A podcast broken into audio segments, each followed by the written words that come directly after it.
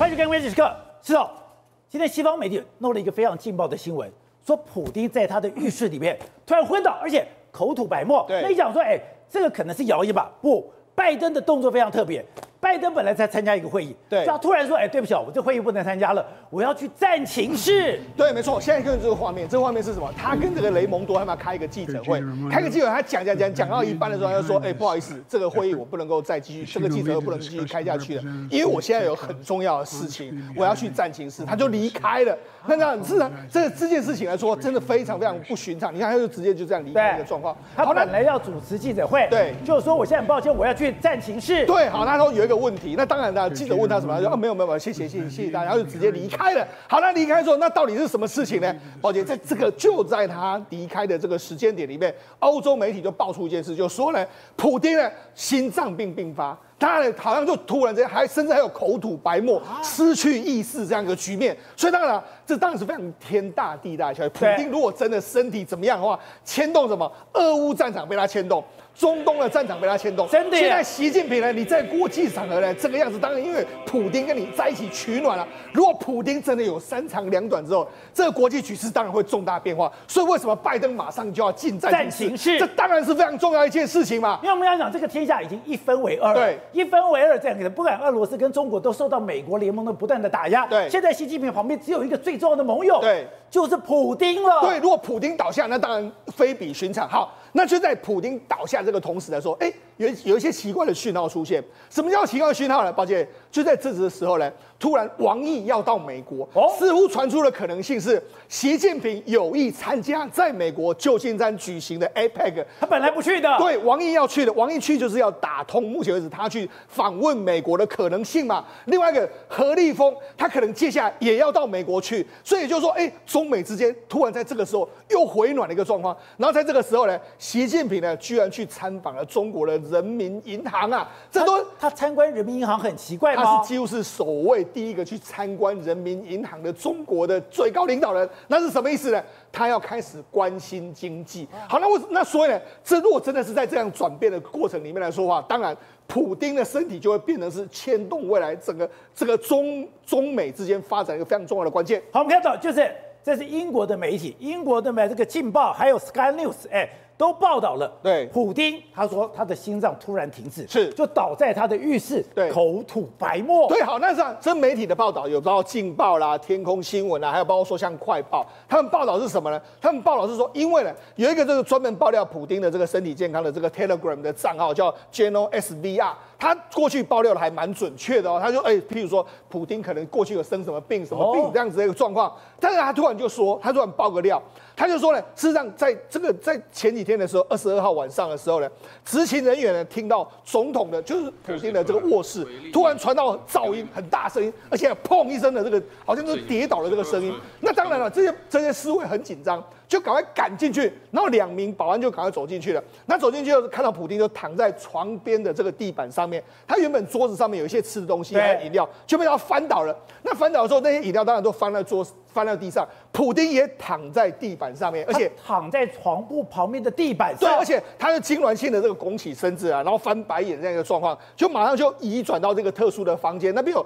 安这个安装所有，因为我们曾经说过，在那房间附近来说有一些比较秘密的一些急救设备。急救设备，然后就赶快把他这个急救急救，然后就说什么，这个目前为止的总统的病情是稳定，然后处于特持续的这个医疗监督之下，所以就说呢，实际上他似乎是心脏病发，而且似乎是有心脏骤停的这个状况，而且还有说什么，就有人就说普丁的车队在深晚深夜的时候不断的冲进去所谓克里姆林宫的这个状况，所以看起来的话，克里姆林宫应该是发生了什么事情，让普丁的车队快速的这个进入这个这个里面的一个情形。所以现在从这个蛛丝马迹，真的闻到不寻常的气氛。刚刚你一开场就讲的，今天拜登刚刚讲，哎，你今天跟雷蒙多这个记者会是很重要，是因为刚刚讲，我现在对中国要进行制裁，我现在有很多商业上的一个策略，对，我必须要把它讲清楚。结果。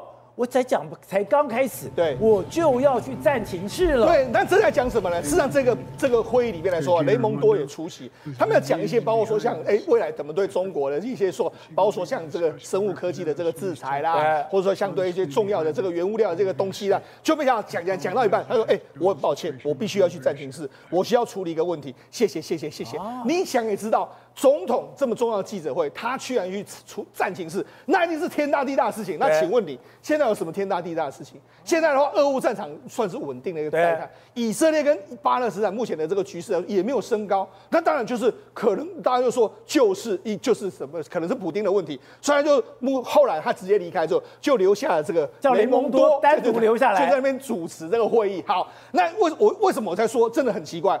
因为就在这个时间点，你之后呢，就传出一个消息，这个王毅准备要去美国了嘛？那为什么这个很特别？哎，宝杰，几天前的时候，普京不是在去中国吗？对，普京去中国说，他们两个，耶，他们两个这边这个单独会谈了好几个小时，然后俨然这个“一带一路”的峰会里面，他们两个就是老，哎，我习近平是老大，你是老二，哎，我们自己这样子要跟美国对抗，就不要，哎，突然之间。这个气氛不见了，反而是王毅马上就要去美国，所以你会觉得，哎，这个反正不一样。那你看，甚至连《华尔街日报》都说，中国发起魅力攻势，为习近平访美铺路。所以难道是说，哎，你在这个时间点，你要跟美国改善这个关系吗？因为他这一次呢，准备要还要跟布林肯，还要跟很多人见面，他准备就要筹划，而且这一次中国还派了一个所谓的商这个商界。文化界还有体育界的人士哦，去跟中国互，去跟纽约，哎，去跟美国互动哦。对。所以也就是说，美国哎，中国似乎要冲淡中美之间的那种紧张的这个态势哦。而且在这一次亚运里面，中国男篮不是表现的不好吗？对。表现不好，其实姚明是墨尔本转导会吗？可他专门带姚明去。对。为什么要带姚明去？对。因为姚明在美国是很受欢迎的。因为姚明在 NBA 来说是算是也入选名人堂嘛，他是一个重要人物嘛，所以你就知道中国是不是要。发起对于美国的这个魅力攻势，让他去嘛。好，那除了这个之外，这个讯号当然非比讯号，就是中美之间的高层似乎有要这个降温的这个意味，而且习近平是主动哎派王毅过去要去跟美国联系的一个状态，表达他的意愿哦。好，那第二件事是什么？第二件事就是。习近平的动作是人民银行。对，习近平呢，因为这是什么？这是彭博社的独家。彭博社独家就是说，习近平史无前例的拜访中国人民银行，那是什么意思呢？因为我们知道，其实一般来说啦，中国是不这个国家主席是不会去人民银行的。哦，一般人民银行是谁呢？人民银行就是所谓的这个国家总理，或者还有他的副手。以前可能就是刘鹤去，对，那或者是说这个由这个总理总理温家宝，或者说李强去。那从来没有出现过这个国家主席去的哦，叫他去了之后呢，而且听说他在里面待了非常久的时间，他是详细的问了说，哎，我们目前的中国的这个状况是怎么样？正在参观的这个这个所谓的这个中中国的主权基金何立峰也参观了这个状状况，然后他还问他说，哎。我这个习近平还问他说：“哎，我们目前的外汇存底到底是怎么样？三点一兆美金，那里面的比比重里面有多少美金，多少美债，然后多少黄金？把他非问了非常非常详细的一个状况，然后问了说：哎，我们目前美债的这个状况，美因为美债美债这红色这个美国这个中国的这个美债数字一直在往下降，过去几年一直不断的在出现这个状况。好，那什么意思呢？有人就说他访问人民银行是要是不是要看看说人民银行有多少外汇存底，多少子弹？”可以来救中国的这个经济嘛？特别关心黄金储备。对，那黄金储备当然是都这个是跟可能战备物资都有非常大的关系嘛。好，那习近平为什么这么焦虑？是为什么现在普京如果真的倒下，对习近平来讲是一个非常大的打击？其实我们看到日经中文，不日经新闻就做了这个表。对，这个表很重要吗？没错，实际上这个表在告诉你什么？这是中国、美国、还有英国、乌克兰，然后欧盟，还有这个俄罗斯，他们在讲这几个国家彼此之间的贸易的依存度。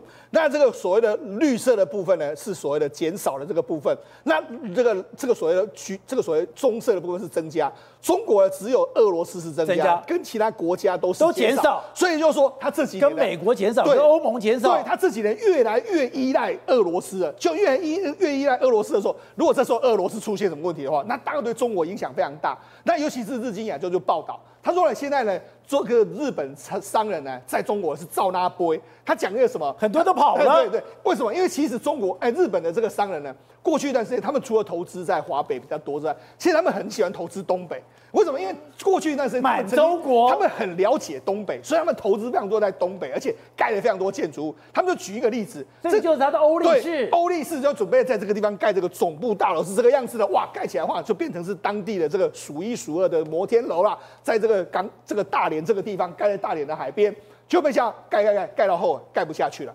因为什么？他就直接这样就变成是烂尾楼。他跑了，他不想盖，因为他就觉得不想盖。对，因为这个太。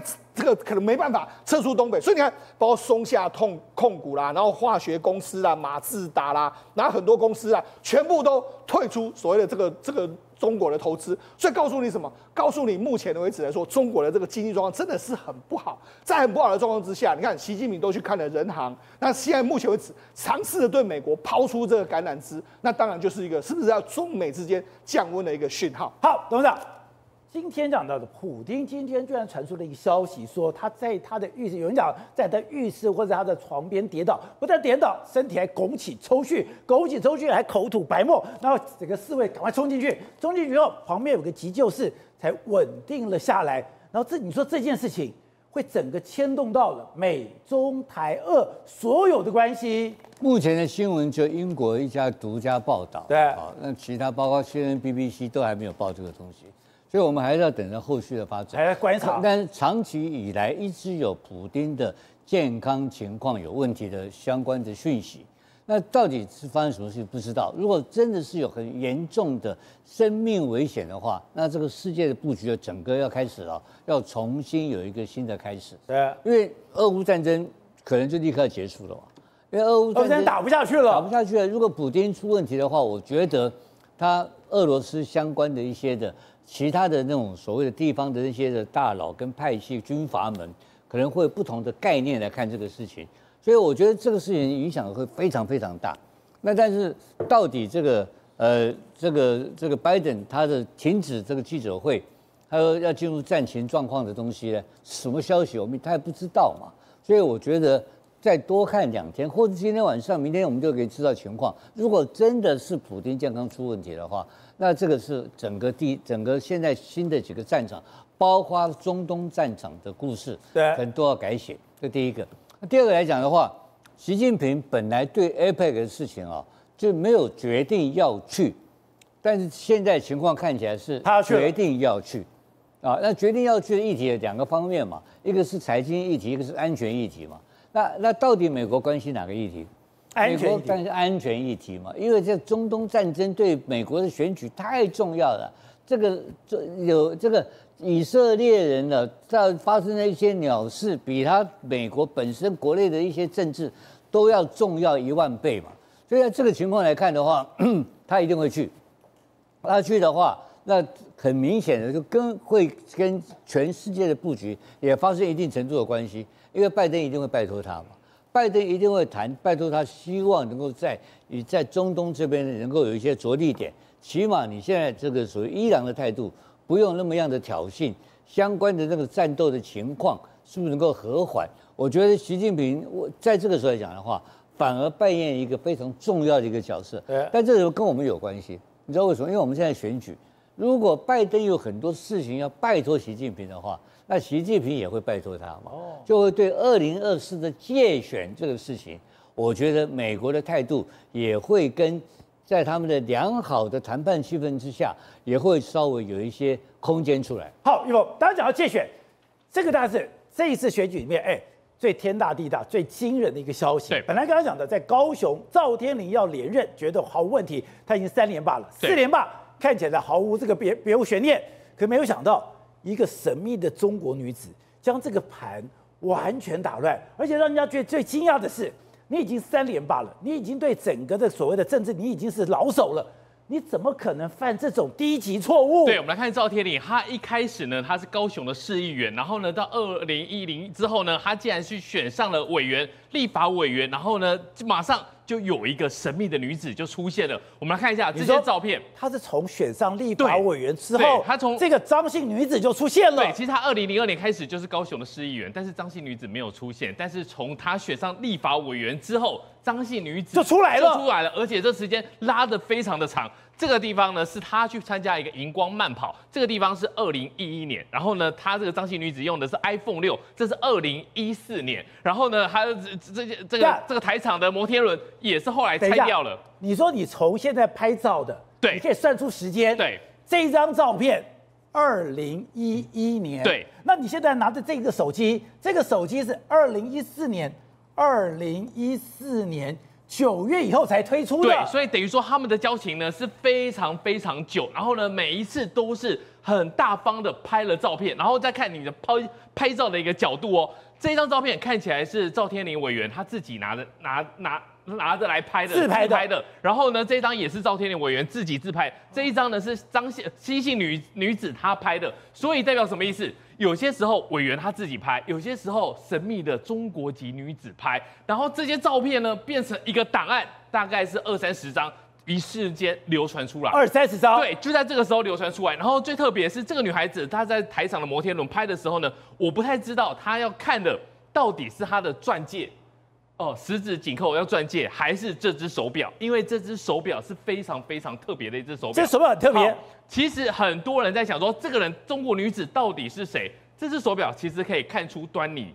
这是这是一个瑞士品牌浪琴表，这个玫瑰金只要十三呃，大概要十三万七千多。如果说他戴的手表对是十三万七千多，对，但是它的特别点并不只是说它的价钱，十三万七千多代表什么意思？你再高一点，十八万你可以买沛纳海，甚至可以买到基本的劳力士，但是他不要，他买的是浪琴表，浪琴表是一八一三二年开始的有个品牌，是一个非常非常有历史的瑞士表，而之前有一个女间谍在美国那个地方去色诱他们的政要，戴的也就是浪琴表。所以我看到这是浪琴表，我就想说，因为那个那个女间谍芳芳是在二零一五年，这个人是在二零一四年九月。你看他们的两个照片，你再看他们戴上的都是这一种低调的高价表。中国女间谍喜欢做戴浪琴表。对，我不知道这是这是一个碰巧。所以呢，其实在这个时间点，二零一五年那个女间谍就被 FBI 抓到了，然后呢，二零一四年九月之后呢，传出来这张照片，所以大家会觉得这个太有。故事性了，难道她真的是一个特殊单位派来的女生吗？不然怎么会在这个时候她选上立委的时候才出现，而且长达十年的时间，感觉上只要赵天赵赵呼唤一下，对，她就过来，然后呢？这个东西还被流传了下来，这个是什么呢？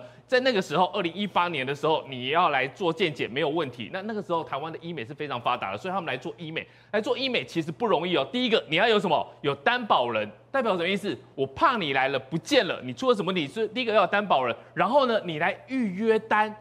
预约单你怎么会留下来？对，预约单应该是你拿到，你今天来到秀传，来到这个医美诊所，你给他之后就结束了，就结束了。但是留下来，然后呢，再加上这个时候有这么多这么多你拍的、我拍的、我拍的、你拍的，还有一些比较亲密的一些照片，全部都被流出来。在这个时间点，我觉得相当相当的一个特别。完全不合理，对，非常的不合理。谁会留下这个东西？然后留下这个东西之后呢，在要选举的时候突然被丢出来。而且最神奇的一件事情就是说，一开始是有马赛克的照片，大家都还在昨天在深夜的时候在说有没有谁有没有谁是有没有马的？不用求了，不用急了，在深夜的时候，在凌晨二十一分四十一秒的时候，PTT 就出现了，就直接帮大家把马赛克全部拿掉了。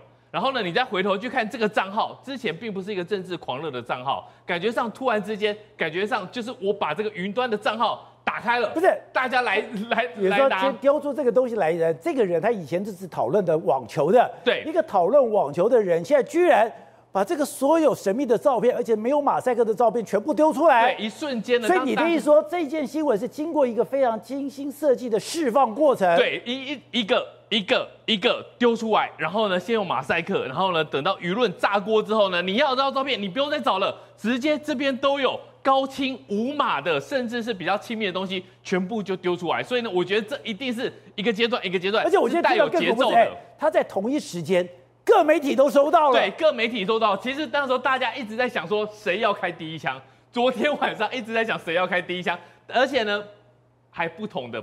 有些人是收到这一张，有些人是收到一张，所以呢，大家甚至还互相的交流哦，不同的，对，因为大家不敢第一时间去认定说是不是真的就是赵天麟委员，因为他的爱家的形象、爱界形象太好了，结果到最后呢，棒就出来了，然后所有的东西你都出来了，对，只要自己上来找，全部都有。好，那刚刚讲是赵天麟现在被丢出来是说，哎，现在有人就质疑说。这个时间太巧了，对，他不是二零一八年来到台湾进行医美嘛？然后呢，你的助理把他作为担保人吗？然后你接下来他就加入了国防委员会。对，现在来讲，其实大家最担心的一件事情就是说，你跟你你自己跟女生之间的事情，其实就是你自己家里的事情。如果你太太原谅你，你的小朋友原谅你，那也就算了。可是现在大家讨论的一件事情就是说，这个女生，西西女子她什么时候出现的？是。赵先生他当上立法委员的时候就出现，然后呢来到台湾来医美之后呢，你就是一张照片，你来这个做医美一天而已，那其他时间跑去哪里？你有没有去机敏的地方？因为很快的，赵天麟委员就到了。国防外交委员会，而且呢，他现在是召集委员，所以呢，我们的东西，召委，对，他是招委，招委是有个非常在立法院非常大的一个权力，所以我们一直在讲的潜舰国造，或者是其他跟我们国军相关的采购案件，有没有因此流传出去？其实这个才是大家关注的。好，辉成，在整个事件里面，你觉得有两个事情最不能合理？第一个是你怎么去搭摩天轮？第二件事情是刚刚讲的。你今天哎，你也不是初出茅庐了，你也不是刚初入社会了，你也不是在这个非常幼稚的人，你怎么会去拍照，而且把这种照片拍了留底呢？呃，现在发现一件有点奇怪的事情哦，因为我手上有收到二十六张这一系列的照片哦。你收你也收到了，我连我都收到了。重点是收到二十六张，是重点是我觉得有点奇怪的是，第一张照片是穿紫刚提到的那个荧光夜跑的那一个紫色衣服，那个举办地点是在高雄。他时间是二零一一年，然后我看人家时间是二零一一年十一月，那他当选立法委员的时候是二零一二年嘛，但是二零一一年的四月好像是获民进党呃推，就是代表民进党，所以这个局看起来好像是二零一一年的时候他就已经认识他了，他不一定是当立委之后才认识他的哦。对，你说。当他被着确定他是立委候选人之后，对，这一张照片就出来了。时间序上看起来是这样，因为二零一一年四月，我看新闻是二零一一年四月的时候，他就是被民进党呃推为是就是要代表隔一年去参加立法委员选举嘛。这个夜跑时间我刚刚看新闻，如果没有错的话是二零一一年的十一月，而且呢那时候在高雄他是知名的议员呢，他在夜跑完会跟这样的一个女生在街头。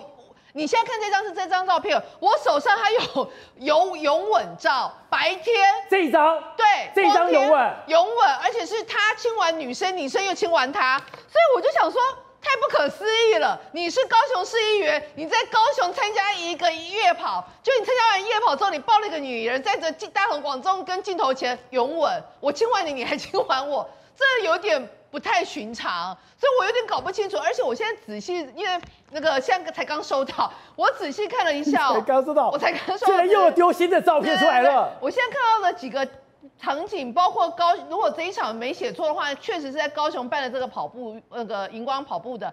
再来台场的那一场是日本嘛？再来有一个场景是在饭店里面喝交杯，是有泳吻的。对啊，就有泳吻的啊。然后再来就是喝交杯酒的。然后另外一个场景，我发现哦。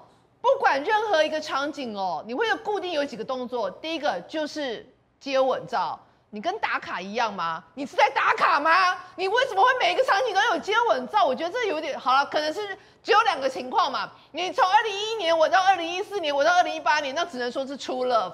就我觉得啦，就是说，当你同一这么多年来坚定的。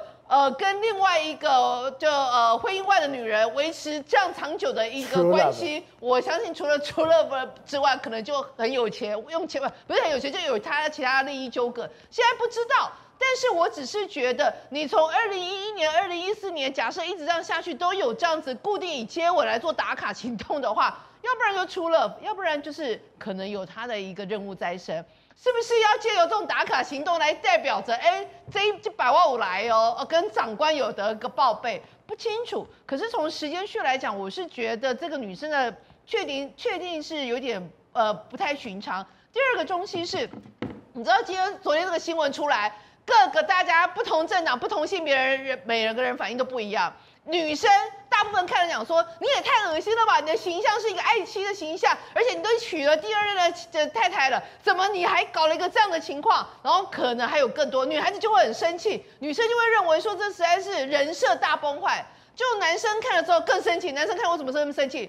你笨蛋呐！你拍成这样，你拍成这样，以后如果外面有小三，每个小三都要跟我说，我也要来给你打卡一下，我要给你怎么样？我怎么推啊？对不对？然后呢，男生另外一个男生看了也很生气，讲说你傻的吗？通常出来玩的，大家都知道。就不要露你的脸，这完全完全不寻常，所以就有人认为说你到底怎么？有人认为说你可能从头到尾被这个女孩子给迷惑倒了，真的是出了，不然的话没有任何理由可以解释为什么你会犯了这么多不该犯的错。好，宇轩，另外组长。今天有人们去查了一下，觉得大家嫌很无聊，就开始去查。查了以后，就要讲的，他是因为这个小三来了以后，他在二零一九年我才加入国外国防外交委员会。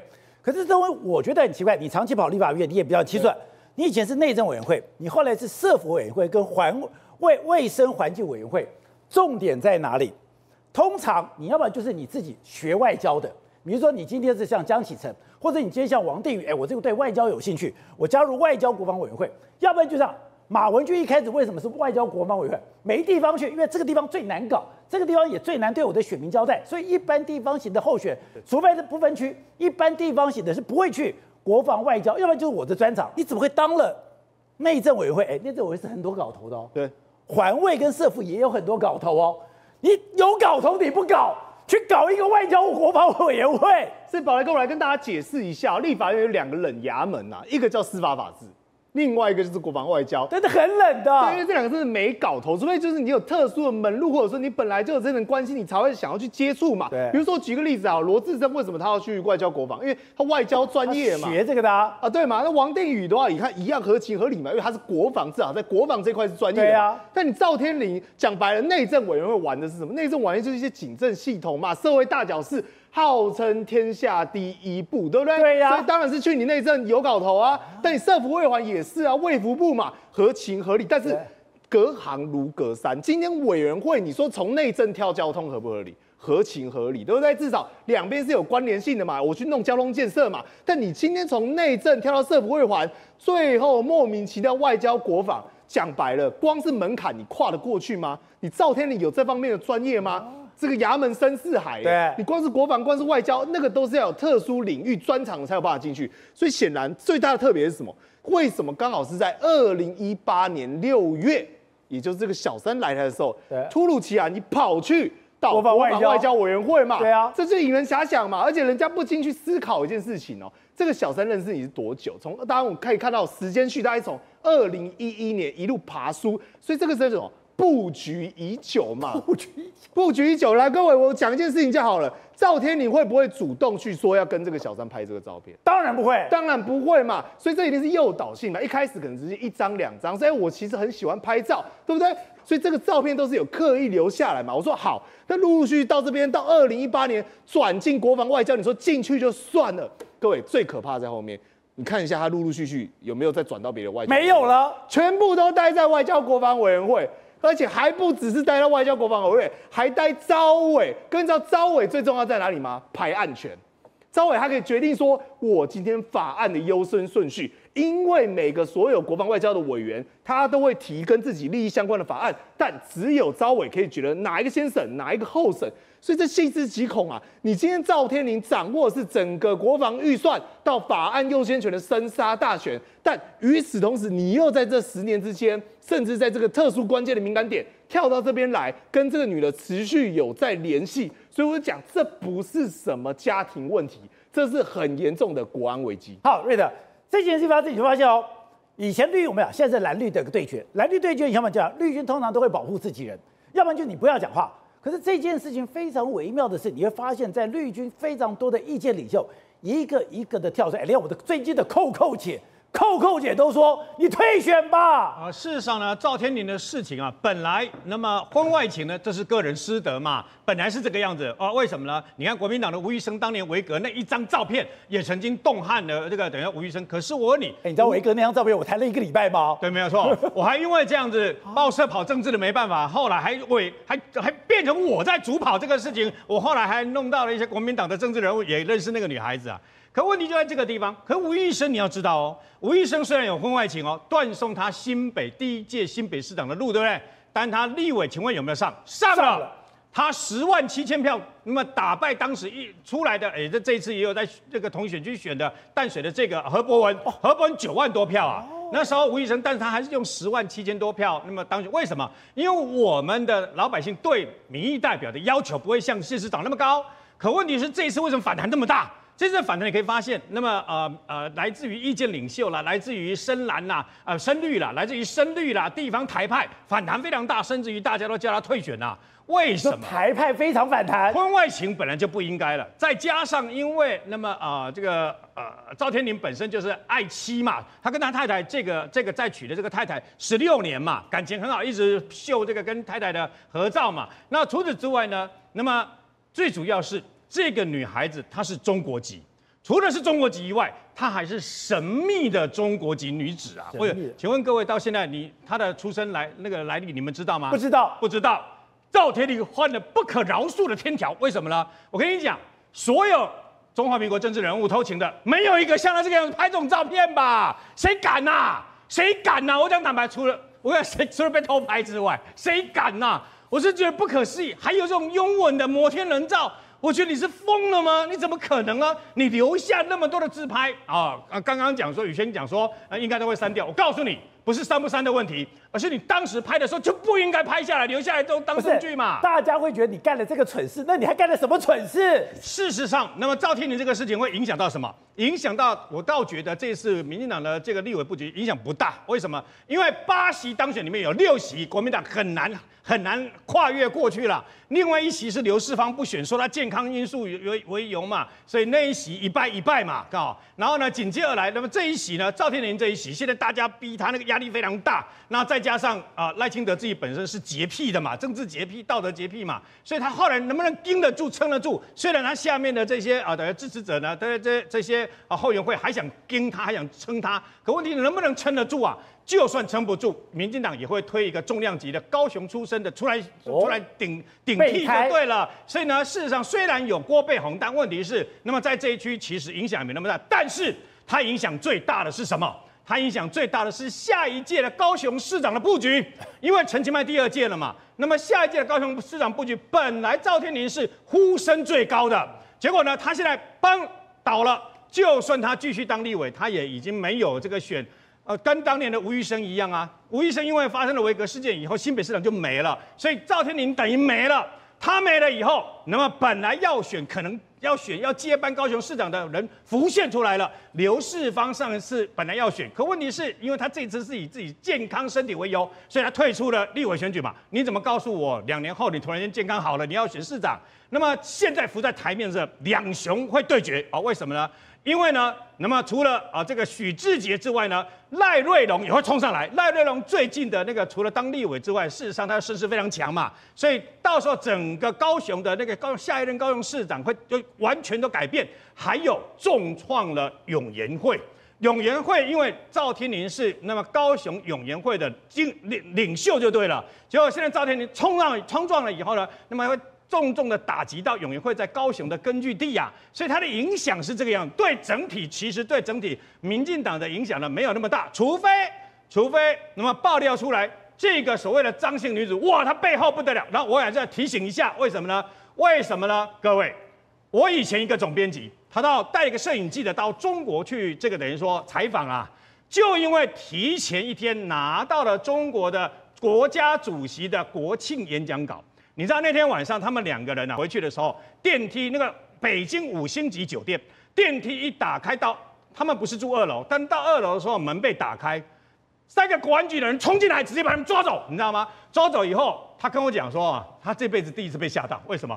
哎，真的像像我们电影上看到的这样，这样这样这样这样坐飞机，真的是这样坐飞机的这样压进去，压进去二楼，对不对哦？全部打开，那是北京非常有名的一家五星级饭店。后来还知道为什么台湾的政商名流去投诉这家饭店从来没有住过二楼，因为他说所有的二楼全部都打通。